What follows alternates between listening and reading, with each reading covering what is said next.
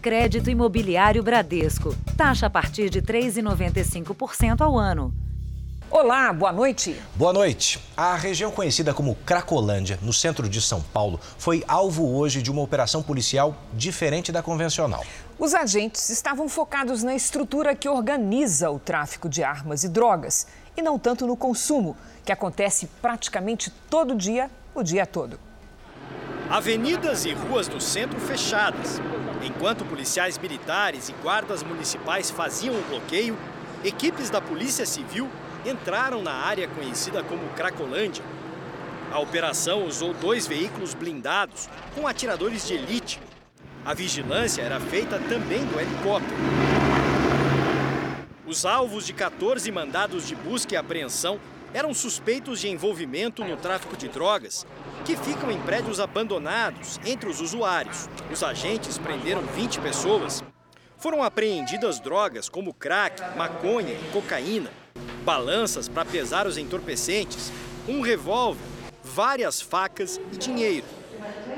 A polícia investigou o tráfico aqui na Cracolândia durante quatro meses. Usou agentes infiltrados para entender como os criminosos agiam e identificar suspeitos. A operação foi planejada para cumprir os mandados sem que houvesse confronto e sem provocar alguma reação dos dependentes de drogas que estavam no local. As imagens gravadas durante a investigação mostram tendas montadas para a venda de drogas que ficam expostas sobre as mesas. O movimento de compradores é intenso. Segundo os policiais, a rua era dividida em espaços chamados de vagões. Em cada um deles havia barracas de vários traficantes que pagavam aos chefes do esquema um aluguel de mil reais por semana. Outros pontos funcionavam como uma feira de produtos roubados e serviam também de escudo para os vendedores de drogas. Nós temos também as lojas que nós denominamos, que são é, toalhas no chão, em que é, também receptadores, ladrões e muitos dos furtadores e roubadores acabam vendendo os bens roubados e furtados ali e, na sequência, vão ao lado comprar a droga para o consumo. A Cracolândia continua existindo no centro de São Paulo, mesmo com projetos de revitalização da área. Prédios novos, construídos por meio de uma parceria público-privada, dividem espaço com a venda e consumo de entorpecentes. Depois de mais uma operação policial, o desafio é evitar que traficantes voltem a agir aqui da mesma maneira. Essas pessoas precisam de tratamento na área da saúde, de acompanhamento na área social e não é um caso de polícia. A polícia tem que combater o tráfico de drogas. Veja agora outros destaques do dia. Lista de investigados pela CPI tem ministro Marcelo Queiroga, além de Eduardo Pazuello e Ernesto Araújo. Ministério da Saúde fará estudo para avaliar o uso de máscara. Relator diz que Câmara deve votar projeto de privatização da Eletrobras na segunda. Policiais são presos suspeitos de extorquir dinheiro de chefe do crime. Na série especial, órfãos de mãe e abandonados pelo pai, seis irmãos tiram da terra a sobrevivência.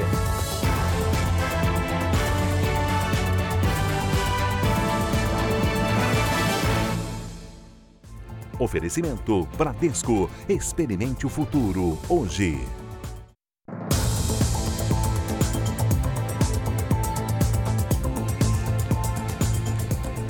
As buscas por Lázaro Barbosa já duram 10 dias. Essa perseguição que acontece em Goiás e também no Distrito Federal já é comparada à saga de outros criminosos que ficaram conhecidos. Mais de 300 policiais de Goiás e do Distrito Federal se revezam nas buscas por Lázaro Barbosa. De cada 10 propriedades rurais que existem na região, sete foram abandonadas pelos moradores. Seu Bruno diz ter visto de perto uma troca de tiros entre Lázaro e policiais. Quando eu olhei para o milharal, já, já teve uma bomba de fumaça, subiu uma bomba de fumaça e muitos gritos, né? Polícia, polícia, para. E começou o tiroteio.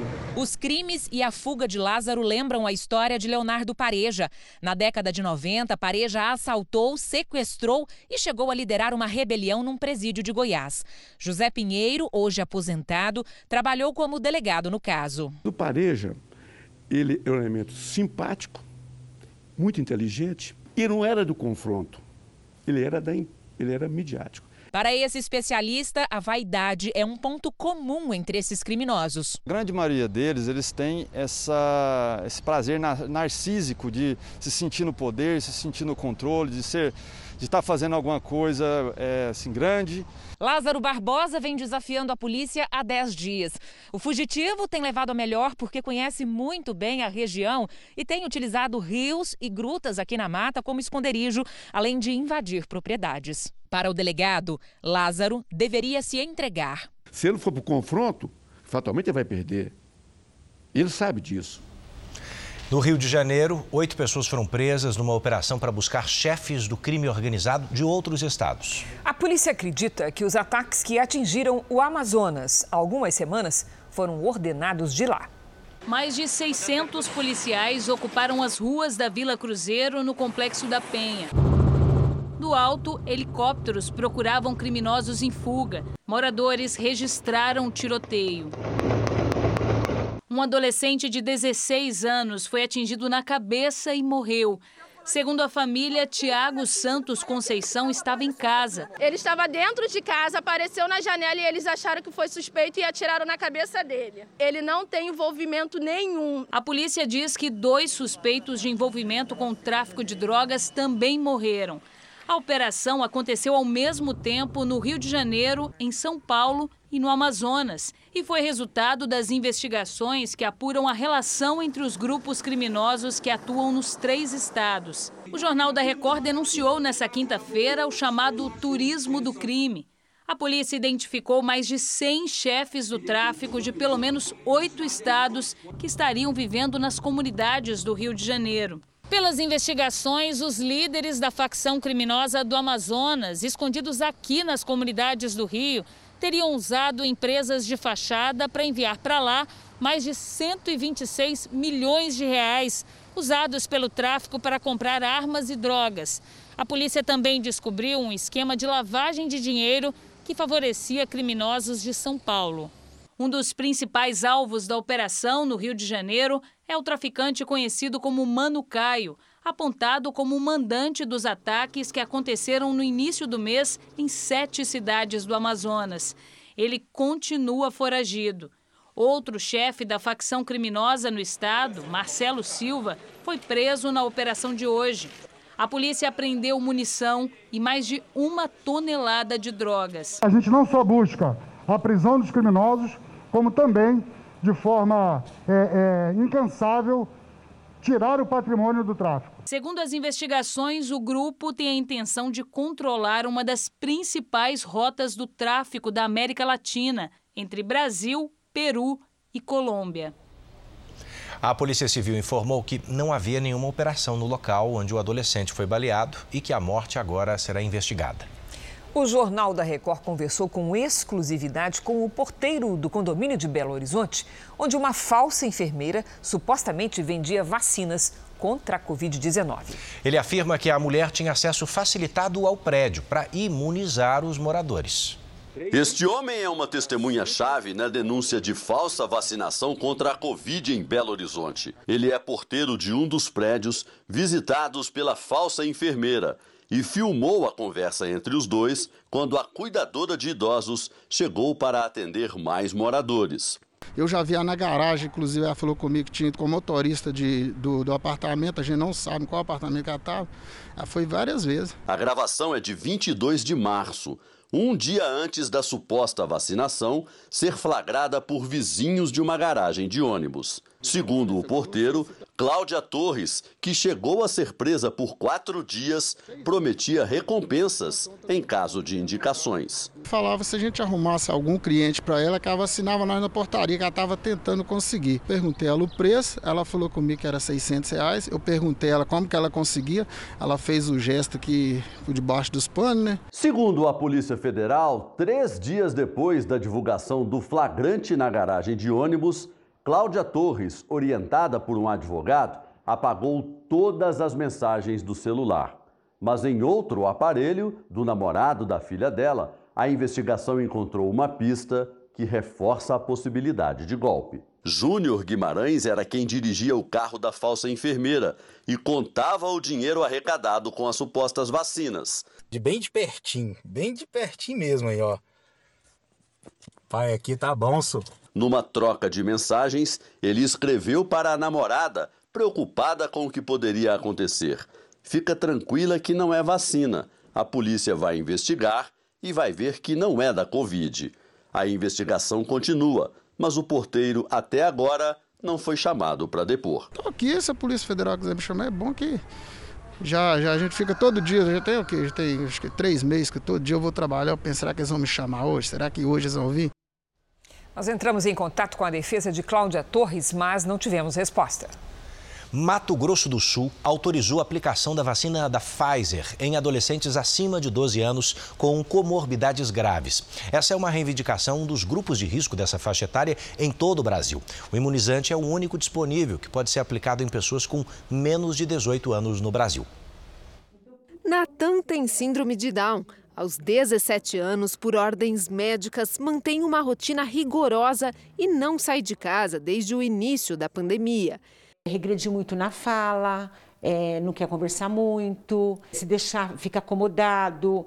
Aqui na casa do Natan, os protocolos são seguidos à risca. Ele já se curou de um câncer e agora ele trata uma bactéria no olho. A idade não pesa, mas sim as condições de saúde. Enquanto não estiver imunizado, terapias importantes vão permanecer suspensas. Meu filho tem imunidade baixa. Ele indo, ele está correndo risco.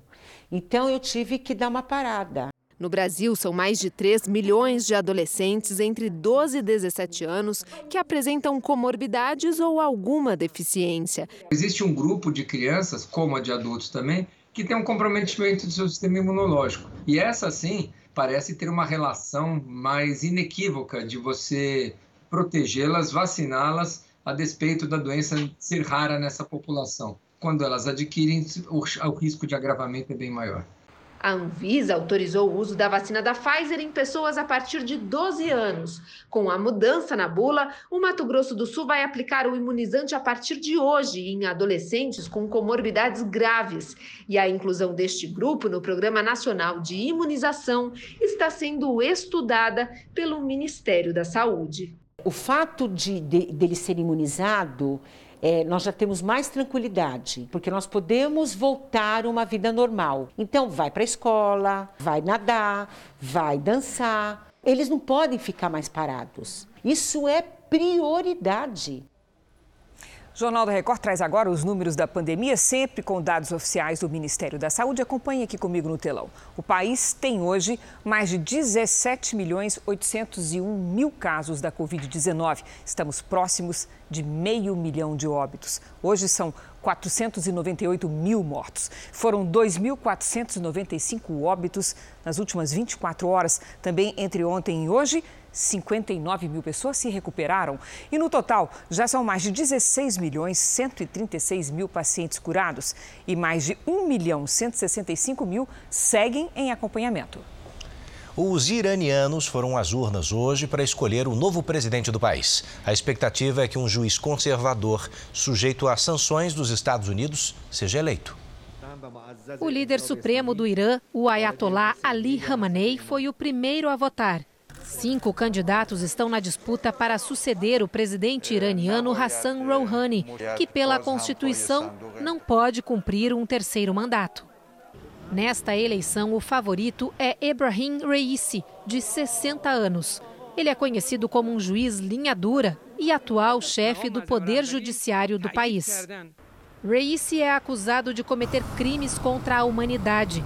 Em 1988, ele fez parte de um comitê que supervisionou a execução de cerca de 5 mil prisioneiros políticos.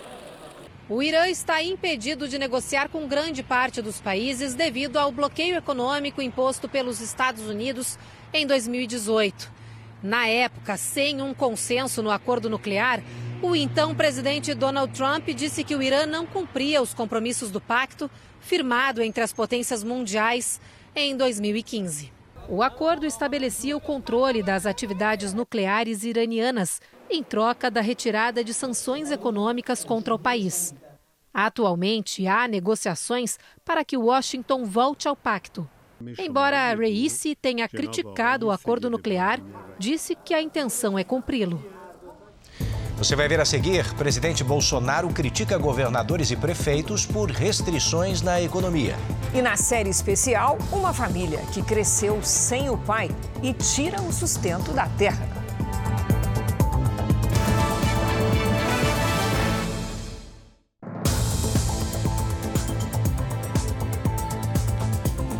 Já estamos de volta para você saber que o presidente Jair Bolsonaro esteve hoje no Pará, onde entregou 1.400 títulos definitivos de terras para famílias do estado. Ele voltou a criticar governadores pelas restrições econômicas e de circulação e repetiu que pediu estudos para, se for o caso, desobrigar o uso de máscaras. Bolsonaro saiu logo cedo de Brasília. Antes de embarcar para o Pará, falou com apoiadores. Ele reafirmou que espera a desobrigação do uso de máscaras no país para quem já se vacinou. Eu pedi um estudo para o Queiroga, está tá ultimando aí. Quem já foi contaminado ou vacinado está desobrigado a máscara. Tá certo. O que vários países, vários estados americanos estão fazendo, alguns países também.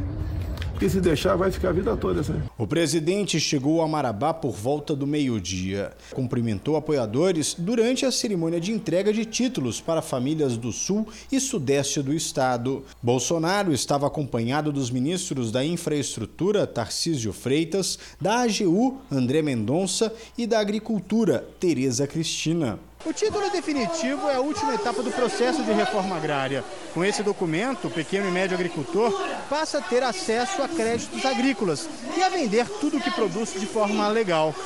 Essa foi a maior entrega de títulos já feita no Brasil.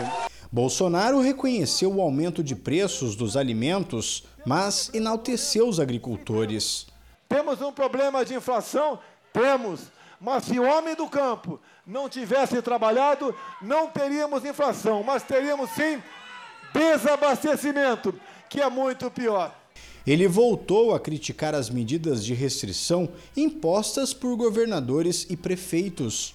Nós sentimos um pouco do que a sanha ditatorial de alguns poucos governadores do Brasil, que retiraram o direito de ir e vir de vocês. E essa nossa liberdade é o nosso bem maior. No meio da tarde, Bolsonaro foi para a cidade de Novo Repartimento, a 600 quilômetros da capital do estado. Lá inaugurou um trecho de 102 quilômetros da Transamazônica. No fim da tarde, o presidente foi a Belém do Pará e participou de um culto religioso. O presidente embarca ainda hoje para o Rio de Janeiro. O ministro da Saúde, Marcelo Queiroga, confirmou que vai realizar um estudo para avaliar a necessidade do uso de máscara por pessoas já imunizadas contra o coronavírus. Enquanto isso, o Rio de Janeiro antecipou em mais de um mês o calendário de vacinação contra a Covid-19. A previsão é que até o final de agosto, todas as pessoas acima de 18 anos sejam vacinadas. O Rio também anunciou para setembro a vacinação dos adolescentes entre 12 e 17 anos. A divulgação do novo calendário foi acompanhada pelo ministro da Saúde. Marcelo Queiroga falou sobre o recorde de aplicação de doses registrado ontem no país. Para se ter a ideia, prefeito, da força do nosso sistema de saúde.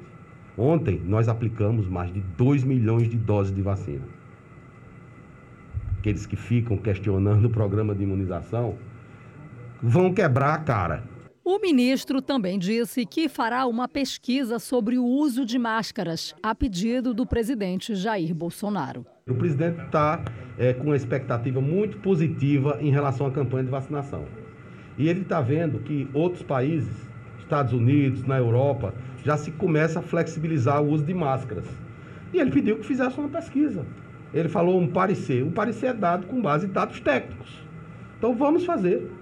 Queiroga também assinou hoje no Rio medidas para ampliar o programa consultório nas ruas. No projeto, pessoas que moram nas ruas recebem, além de atendimento médico, a vacina contra a Covid-19. O ministro esteve nessa praça no centro do Rio e acompanhou alguns atendimentos. É um projeto prioritário né, de atenção primária, de levar para aqueles que mais precisam a assistência à saúde e a dignidade da pessoa humana. Os governistas comemoraram a aprovação no Senado do projeto que abre caminho para a privatização da Eletrobras. O texto foi modificado em 21 pontos em relação ao que havia sido aprovado pela Câmara. Por isso, ele volta para ser votado pelos deputados e deve ser analisado na segunda-feira. Bom, o ponto mais polêmico nessa história diz respeito à contratação pela União de usinas termoelétricas e gás natural. O governo está satisfeito com a aprovação apertada da medida provisória. Uma importante medida para o setor elétrico brasileiro, para a modernização desse setor tão importante para o Brasil. Essa importante vitória que vai transformar o setor da energia do Brasil, atraindo investimentos importantes para promover o nosso desenvolvimento. A nova análise da Câmara deve ser feita na segunda. O Congresso tem até terça-feira para concluir a votação antes de a medida provisória perder a validade. A proposta prevê a contratação pela União de Termoelétricas a gás natural. Essa medida é criticada por alguns especialistas, porque os investimentos necessários poderiam aumentar a conta de energia. Segundo o projeto, as usinas precisam ser instaladas em regiões específicas e onde não existe fornecimento de gás natural, o que vai exigir investimentos bilionários. Serão um total de 6 mil megawatts em 15 anos. Mil na região Nordeste, 2 mil no Norte, 2 mil no Centro-Oeste e mil no Sudeste. A venda, a capitalização da Eletrobras deve ocorrer em fevereiro do ano que vem, quando o governo vai emitir ações e perderá o controle da empresa. Todo o dinheiro arrecadado será utilizado para pagar a União por novos contratos de concessão de usinas e linhas de transmissão válidos por 30 anos. Os investimentos no setor serão feitos a partir dos lucros desses contratos. Será a maior privatização do governo até agora, colocando em prática uma proposta defendida na campanha eleitoral. Trabalhadores concursados que forem demitidos um ano após a privatização vão para outras empresas controladas pelo governo. Em outra frente, na agenda econômica, o presidente da Câmara, Arthur Lira, deve definir os relatores da reforma tributária na semana que vem. Ainda não houve um acordo com relação às progressões de tabela de imposto de renda pessoa física, jurídica e dividendos. A gente tem que partir da máxima de que não é justo que quem ganhe menos pague mais e quem ganhe mais pague menos. Você vai ver a seguir: policiais são presos pela suspeita de tentar extorquir dinheiro de uma facção criminosa. E na série especial, a história do seu Geraldo e dos 12 filhos que dividem a casa e a pouca comida.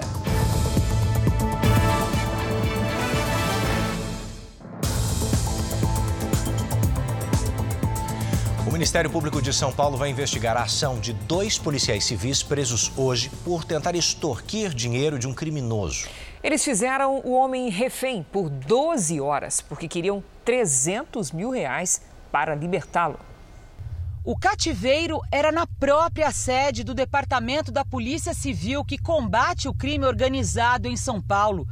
Foi numa sala dentro da delegacia que os dois policiais mantiveram o um homem como refém. Para não investigá-lo, eles exigiram dinheiro. Os investigadores José Luiz Alves e Carlos Henrique dos Santos foram presos hoje. Na casa de um deles, a polícia encontrou muitas armas e 100 mil reais em vários pacotes. Na residência do outro, havia mais 50 mil em notas de 100. O Ministério Público e a Corregedoria da Polícia Civil comandaram a operação que também cumpriu 10 mandados de busca e apreensão, inclusive no DEIC, que foi vasculhado em busca de mais provas. Os dois policiais, usando um carro que foi roubado no Rio de Janeiro, abordaram um suspeito num posto de gasolina. Eles algemaram Bruno Fernando de Lima Flor, conhecido como Armani, integrante da cúpula do PCC. Colocaram o homem no banco do passageiro e seguiram até a casa dele. Câmeras de segurança flagraram a chegada dos policiais. O investigador José Luiz é este homem que desce do carro sozinho e abre o portão. Nesta imagem, aparece o outro policial, Carlos Henrique.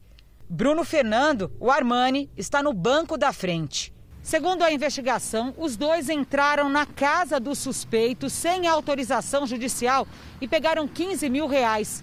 Mas para liberar o criminoso e não investigá-lo, eles queriam mais. Exigiram 300 mil. Como Bruno disse que não tinha esse dinheiro, ele foi sequestrado, trazido aqui para a sede do DEIC e mantido em cativeiro. Só foi liberado 12 horas depois, quando decidiu fechar um acordo. Pagaria mais 60 mil reais em duas parcelas. A mulher do criminoso foi até a delegacia com o dinheiro. Numa troca de mensagens de áudio dela com a advogada, os promotores descobriram os detalhes da negociação. Aí os caras falou, ó, vamos fechar então no 75, a gente já pegou aqui 15, manda sua mulher trazer 30 e daqui 20 dias mais 30 e se você não quiser fechar, nós vai a vida aí já era. Eles iam forjar. O pagamento foi feito dentro da delegacia. Ficou comigo o telefone do investigador Henrique, né, que vai ficar o responsável para receber o restante do dinheiro até o dia 14. Bruno Fernando de Lima Flor foi liberado depois do pagamento e só foi preso quatro meses depois, mas em outra investigação, desta vez do Ministério Público. Os dois policiais que deveriam combater o crime organizado vão responder por extorsão mediante sequestro, receptação, abuso de autoridade, violação de residência, fraude e associação criminosa. Em nota, a Secretaria de Segurança Pública de São Paulo informou que os dois policiais foram encaminhados ao presídio especial da Polícia Civil e vão ser investigados pela Corregedoria. A polícia esclarece que não compactua com o desvio de seus agentes. De janeiro a maio, 14 policiais civis foram presos e oito demitidos ou expulsos. Mais de 30 mulheres procuraram a Polícia Gaúcha para denunciar um ginecologista. Segundo elas, o médico aproveitava as consultas para cometer abuso sexual. Ele foi preso no litoral gaúcho. O médico Cairo Barbosa, de 65 anos, foi encontrado em um apartamento na Praia do Cassino, no sul do estado. As investigações começaram ainda no ano passado. O ginecologista foi acusado de abuso sexual por mais de 30 pacientes. Daí, uh, geraram mais três inquéritos que investigaram os crimes de violação sexual mediante fraude e estupro de vulnerável. Esses três inquéritos também já foram remetidos ao Poder Judiciário. E o Ministério Público, quando ofereceu a denúncia com relação a esses novos fatos, junto pediu a prisão preventiva dele. Neste caso, os relatos das vítimas foram usados como provas. No início do mês, a pedido do Ministério Público, uma juíza já havia suspendido a licença profissional de Cairo e o médico foi obrigado a deixar de atender. Essa mulher de 20 anos, que preferiu não se identificar, conta que quando estava grávida no ano passado, teria sofrido abusos do médico. Entrei na sala com ele e ele pediu para mim me despir da cintura para baixo. Ele começou a me alisar de uma forma desagradável, então eu pedi para ele que ele parasse com o procedimento. Ele disse que não, que ele precisava ir mais a fundo. O advogado de Cairo Barbosa informou que só vai se manifestar em juízo. Doutor Jairinho, lembram dele? Acusado de torturar e matar o enteado. Pode ser o primeiro vereador do Rio de Janeiro a ser caçado. O repórter Pedro Paulo Filho tem aqui os detalhes. Pedro Paulo, boa noite para você. Pois é, Edu, boa noite para você, boa noite a todos. Olha, o Conselho de Ética e Decoro Parlamentar, aqui da Câmara, apresentou um parecer favorável à perda do mandato de doutor Jairinho. E esse documento cita a gravidade da acusação contra o vereador, indiciado pela morte de Henri Borel, de 4 anos, em março desse ano. Jairinho está preso desde abril, assim como a namorada Monique Medeiros, que é a mãe do menino e que também responde pelo crime. Bom, com a denúncia aceita, foi aberto um prazo de cinco dias para a apresentação das alegações finais da defesa. Para a votação em plenário, são necessários pelo menos dois terços dos vereadores presentes na sessão.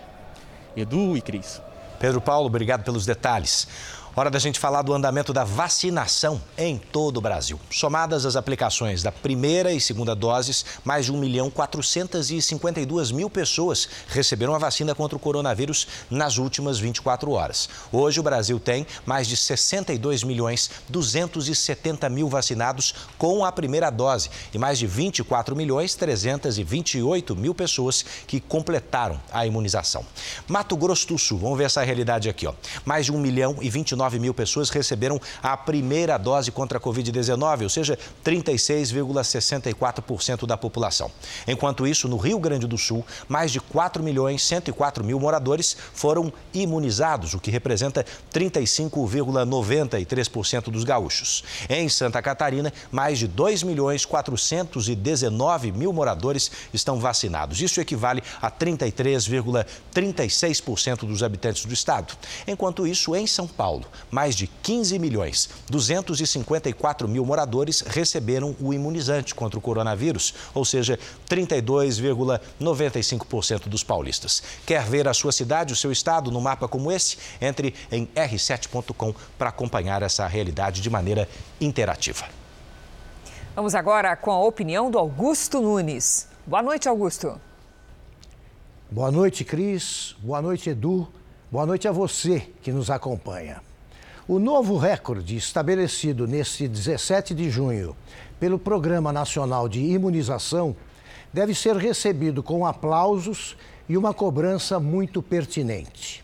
Vacinar 2 milhões e meio de brasileiros em 24 horas é uma proeza que decididamente melhora o ânimo de um país enlutado por quase 500 mil óbitos decorrentes da pandemia de coronavírus mas também autoriza a elevação do nível de exigência. Até recentemente, reivindicava-se a imunização de pelo menos um milhão de pessoas por dia. A meta agora mais que dobrou. Desde a aplicação da vacina inaugural, receberam a primeira dose mais de 60 milhões de brasileiros. Esse número corresponde a quase 38% da população com idade superior a 18 anos. Os contratos já assinados com laboratórios garantem a quantidade necessária de imunizantes. Basta que sejam cumpridos os prazos combinados. Portanto, se o Ministério da Saúde e os governos estaduais transformarem em regra o que tem sido exceção, o pesadelo sanitário começará a agonizar com a chegada da primavera. A CPI da pandemia vai investigar 14 pessoas, entre elas o atual ministro da Saúde, Marcelo Queiroga, e os ex-ministros Eduardo Pazuello e Ernesto Araújo. Além de Queiroga, Pazuello e Araújo, a lista tem o ex-assessor especial da Presidência da República, Arthur Weintraub, e também o ex-secretário de Comunicação, Fábio Weingarten.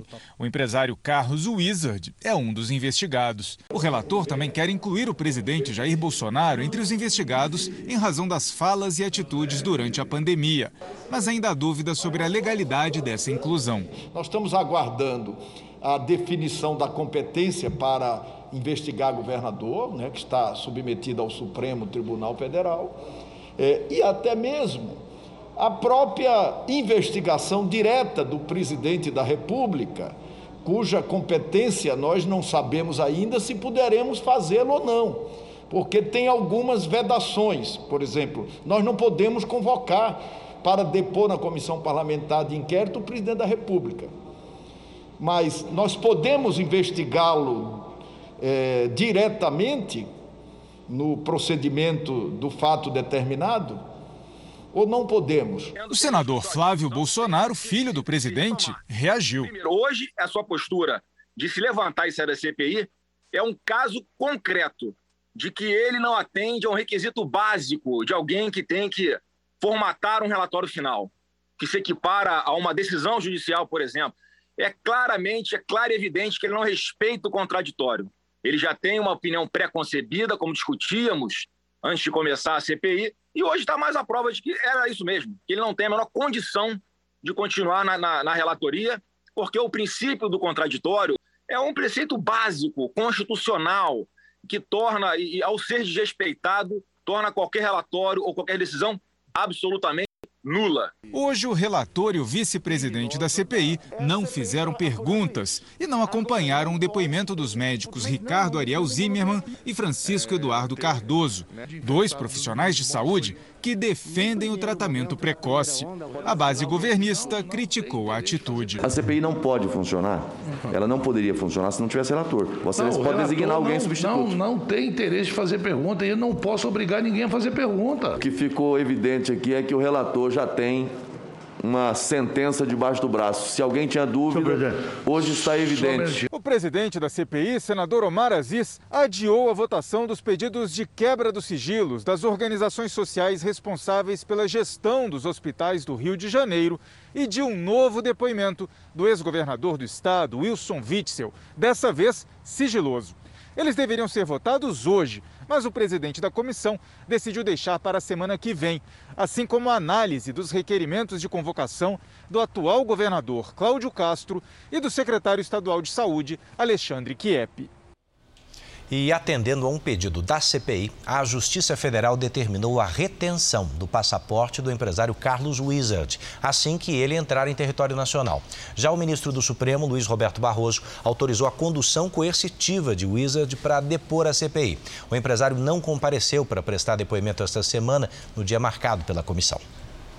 Portugal decidiu isolar a capital Lisboa nos finais de semana. A decisão é para conter a disseminação da variante indiana do coronavírus. A fiscalização acontece nos acessos à região metropolitana de Lisboa. De hoje até segunda-feira, mais de 3 milhões de pessoas não podem deixar a área. A medida vale durante todos os fins de semana, ainda sem data para terminar.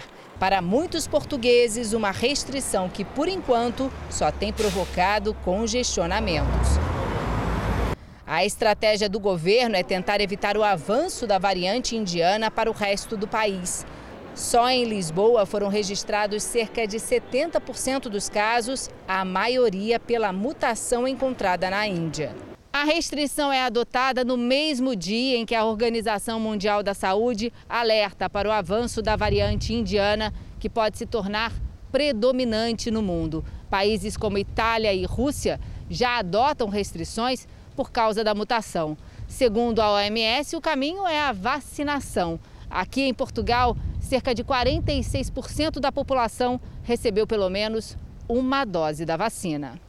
O governo aumentou hoje os horários dos postos de vacinação para acelerar o processo, mas não descarta novas restrições.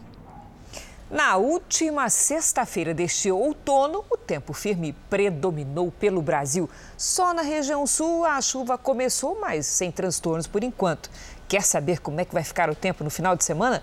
É com a Lidiane Sayuri. Boa noite, Lid. Oi, Cris. Boa noite para você, para o Edu, para quem nos acompanha. Olha só, Cris, você disse bem, sem estragos ainda. Mas nos próximos dias isso pode mudar. Uma circulação de ventos avança do Paraguai ao Paraná e forma nuvens de tempestade sobre toda a região.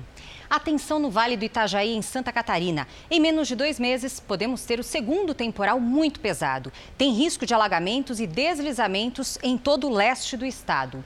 No Nordeste, os ventos úmidos que sopram do mar provocam chuva na costa da região. No Norte, pancadas em todos os estados, com exceção do Tocantins, de Rondônia e do sul do Pará. No interior do Brasil, o que preocupa é a baixa umidade do ar. No sul, o frio continua neste sábado, com máxima de 15 graus em Porto Alegre. Faz até 26 no Rio de Janeiro. Em Cuiabá e em Porto Velho, 33, 29 em Aracaju e até 34 em Palmas. Em São Paulo, chance de chuva a qualquer hora. Máxima amanhã de 23 graus. Bom, a hora do Tempo Delivery, o Samuel abre aqui as nossas participações. Ele quer saber como é que fica o tempo na cidade dele, Garanhuns, Pernambuco. Vamos lá, Edu. Oi, Samuel. Tem chuva nos próximos dias. A maior quantidade de água cai neste sábado. À tarde faz até 23 graus. No domingo, máxima de 24. Bom, e agora a gente tem pedidos também de Vila Velha e a lista é boa. Tá chegando aí no telão ali a Gerline, quem mais? A Magda e a Marcela, além do Heitor. Ah, muito bem. Que turma boa, hein? Seguinte, pessoal, neste sábado o sol aparece entre muitas nuvens. A chuva vai se dividir ao longo do dia em pontos isolados. Máxima de 25 graus. À noite o tempo fica firme e segue assim. Domingo mais quente, com 28 graus. Participe você também do Tempo Delivery pelas redes sociais. Mande sua mensagem com a hashtag você no JR. E agora sai um pouquinho do script. Tem Tempo Delivery para quem não pediu, mas merece, porque é aniversariante. Ah, que Parabéns, Edu. Você já respondeu a minha dúvida, então tá ótimo. Obrigado. Muita luz e uma chuva de felicidade Tempo e saúde para você. então. Obrigado, Lid. Obrigada, Lid. Uma série médica como nenhuma outra, porque tudo o que ela mostra é real. No estilo documentário, você vai ver a rotina dos profissionais de saúde e dos pacientes dentro de um dos mais inovadores hospitais da América Latina. Aqui na Record TV, a estreia vai ser na próxima semana. Mas o Jornal da Record te dá agora um pequeno spoiler. Dê uma olhada no que vem por aí. E além do spoiler, fica uma dica. O primeiro episódio de O Hospital já está disponível no Play Plus para os assinantes. Doutor Marco acaba de chegar ao trabalho. Vai operar hoje. Tenho duas cirurgias. Ah, um- Uma das cirurgias é um paciente que já é um paciente meu há bastante tempo, eh, que rompeu eh, no passado o ligamento cruzado anterior, jogando futebol. Um dos pacientes é o Rodrigo. Rodrigo, tudo bem? Está difícil para ele conviver com as dores no joelho. Agora tá chato.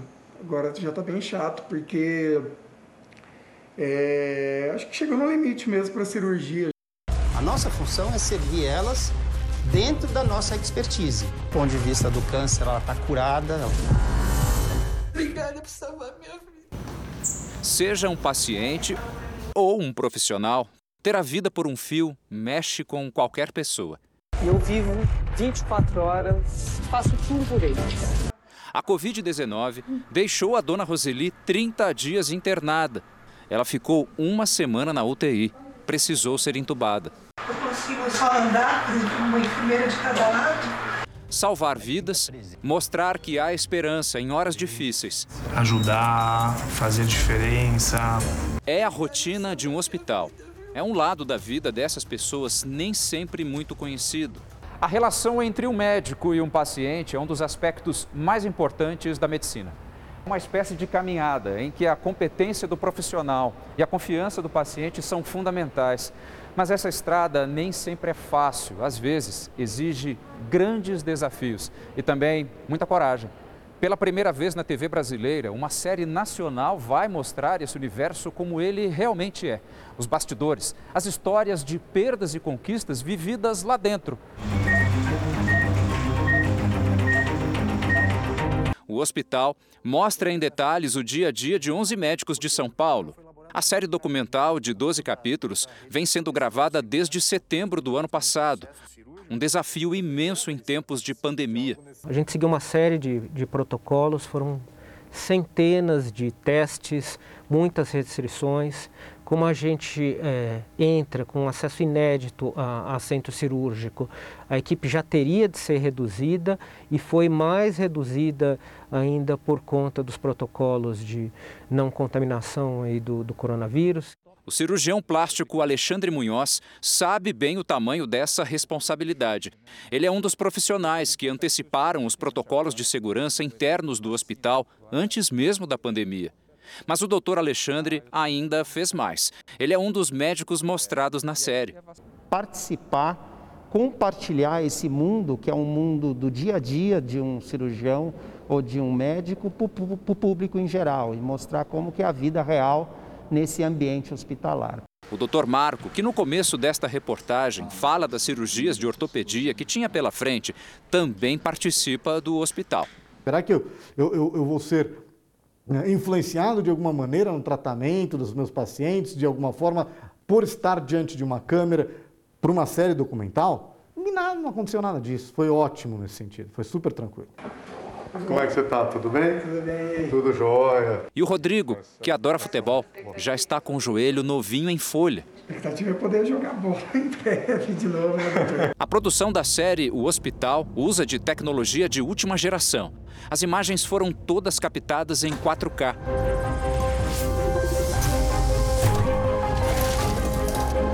E Inovação também é uma das marcas desse hospital. Esse é um assunto que o Dr. Robson conhece muito bem. Ele é cirurgião cardiovascular, pioneiro da cirurgia robótica de coração, fã de carteirinha de séries médicas. Agora chegou a vez de se ver nas telas. O público poder assistir e matar a curiosidade, né? E também ajudar a desmistificar um pouco. É uma excelente oportunidade de mostrar o nosso dia a dia. Esse trabalho é único, é de dar orgulho, então me permita reforçar. Aqui na tela da Record TV, a série O Hospital estreia semana que vem, próxima sexta, dia 25, depois do Power Couple Brasil. Mas os assinantes do Play Plus já têm acesso a essa produção. O primeiro episódio está disponível desde hoje na plataforma digital. Seis irmãos órfãos de mãe viram o pai abandoná-los. Sozinhos no mundo, só restou a miséria. Hoje eles tentam sobreviver da terra, mas o clima seco de Canudos, no sertão da Bahia, não ajuda. A última reportagem da série especial vai mostrar os brasileiros que têm até vergonha da fome. Eles chegam a mentir para não admitir a falta de comida na mesa. Lidiane, quando você sente vontade de comer alguma coisa, o que, que é? Verdura, queijo, pão, muita coisa. Faz quanto tempo que você não come queijo? Tem muitos anos. Anos? Você pode comprar quando tem o dinheiro, quando não tem.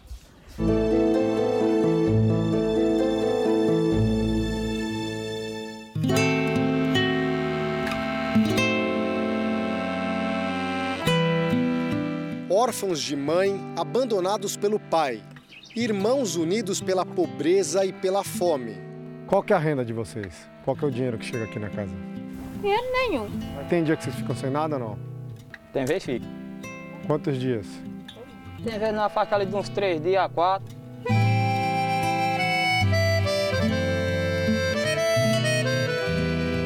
Terra seca, a roça de feijão dificilmente vinga.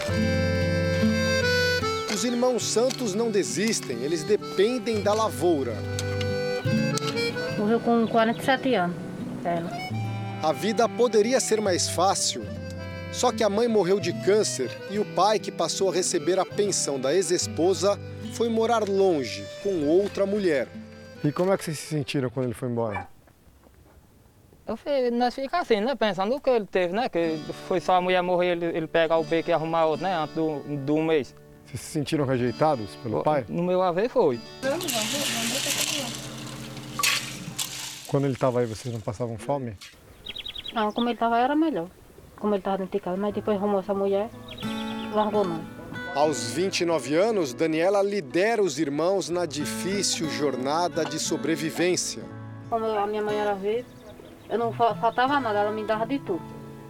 A responsabilidade de alimentar a família com muito pouco faz com que Daniela tente parecer mais forte do que realmente é. Para mim, eu, eu, eu ficando no dia sem comer, eu não fico nada. Tão boa. Não fica fraca? Eu não. O almoço vai ser só feijão, então? Não, vou fazer o arroz aí. Ainda vou levar os pratos, um sujo aí das panelas. A gente conversa com eles e percebe claramente que existe um sentimento de vergonha por sentir fome. Difícil para eles admitir a necessidade da falta de alimento. Então ela fala que está cozinhando feijão, mas que vai cozinhar arroz também, mas diz que o arroz vai ser cozinhado só mais tarde. É uma forma de não nos mostrar que ela não tem arroz suficiente para cozinhar com feijão. É ou feijão ou arroz.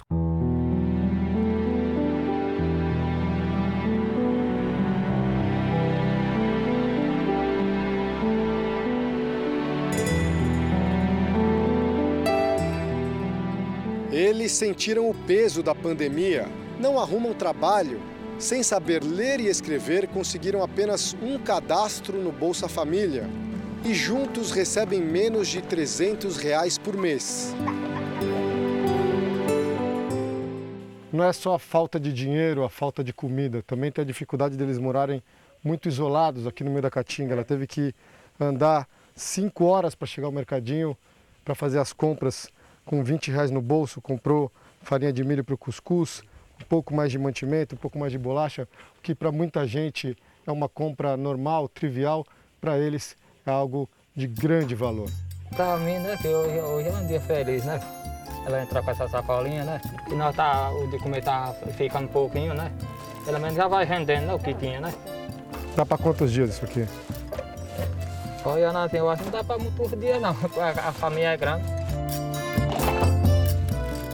Hoje a situação fome, da fome no Brasil, segundo os últimos estudos, ela está próxima da, do início do século, do início do ano 2000, da virada para 99 para 2000. Então, tudo aquilo que nós conseguimos progredir, nós regredimos. É, dói muito isso, porque demora muito para construir um arcabouço de apoio a essas populações e é muito rápido para que esse arcabouço caia. E foi exatamente o que aconteceu. Durante 16 dias, a expedição do Jornal da Record passou por algumas das regiões mais pobres e isoladas do país. Estamos em Betânia, do Piauí, cidade com nível de DH, o índice de desenvolvimento humano muito baixo. Ele pode ser comparado ao do Quênia ou de Gana, países pobres da África. A dificuldade em colocar comida na mesa é consequência não só da falta de renda, mas também da falta de planejamento familiar. Esse é um caso típico da região. A Leuda e o Geraldo têm, olha só, um, dois, três, quatro, cinco, seis, sete, oito, com mais quatro que estão longe nesse momento. São 12 filhos total de 14 pessoas na casa e com tanta gente para comer, um quilo de arroz, por exemplo, não rende sequer para uma única refeição. Ô Leuda, 12 filhos não é muita coisa não? É, mas foi o que Deus me deu, aí eu tenho que me conformar com eles, né? Fazer o quê? A senhora queria tanto filho assim? Eu não, mas Deus quis, né? E o senhor acha o que, senhor Geraldo? Para mim é minha saúde, é meus filhos, que eu adoro muito pudesse não vir nenhum sair de perto de mim. Era, nós estamos todos juntos, para mim tá bom. Leuda nos mostra a rotina na casa apertada da enorme família. Eu tiro esse colchãozinho aqui, esse de baixo boto lá para eles, aí dorme nesse outro. Mas eles todos cabem nesse colchãozinho aí? Não, forra com os panos e eles deitam. No chão mesmo, no barro? Uhum. Não há armários? Toda a roupa de vocês está ali naquela mala lá? Tá. A reserva de comida está quase acabando. Isso é tudo que a senhora tem? É. 2 quilos de arroz, Esse. macarrão e o café. É. Isso aqui com 14 pessoas na casa vai durar quanto tempo? Eu faço um agora de manhã e outro de noite. E acabou? Aí acabou. E amanhã? Amanhã nós comemos feijão. Se tiver.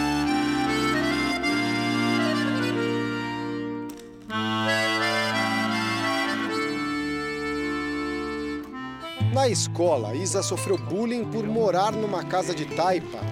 Disse que tinha um quarto, era maravilhoso lá. Aí ficou dizendo para ela, disse, tu não tem, Isa. Aí ela chegou em casa chorando, disse que nem mais para a escola. Aí passou um bocado de dia sem ela.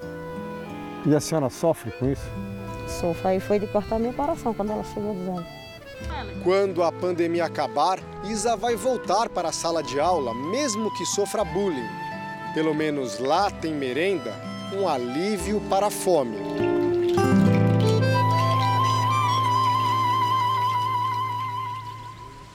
Durante essa semana toda, nós exibimos aqui na série especial Histórias de Famílias que lutam para sobreviver à fome no sertão nordestino. Pois bem, agora vem a informação mais importante. Se você quiser ajudar, não é complicado. Basta entrar no portal r7.com Lá tem todos os caminhos para ajudar. O Jornal da Record está terminando. A edição de hoje na íntegra e também nossa versão em podcast estão no Play Plus e em todas as nossas plataformas digitais. E à meia-noite e meia tem mais Jornal da Record. Fique agora com a novela Gênesis. Ótima noite, ótimo final de semana para você. Obrigado pela companhia. A gente se vê no Domingo Espetacular. Boa noite para você. Até amanhã.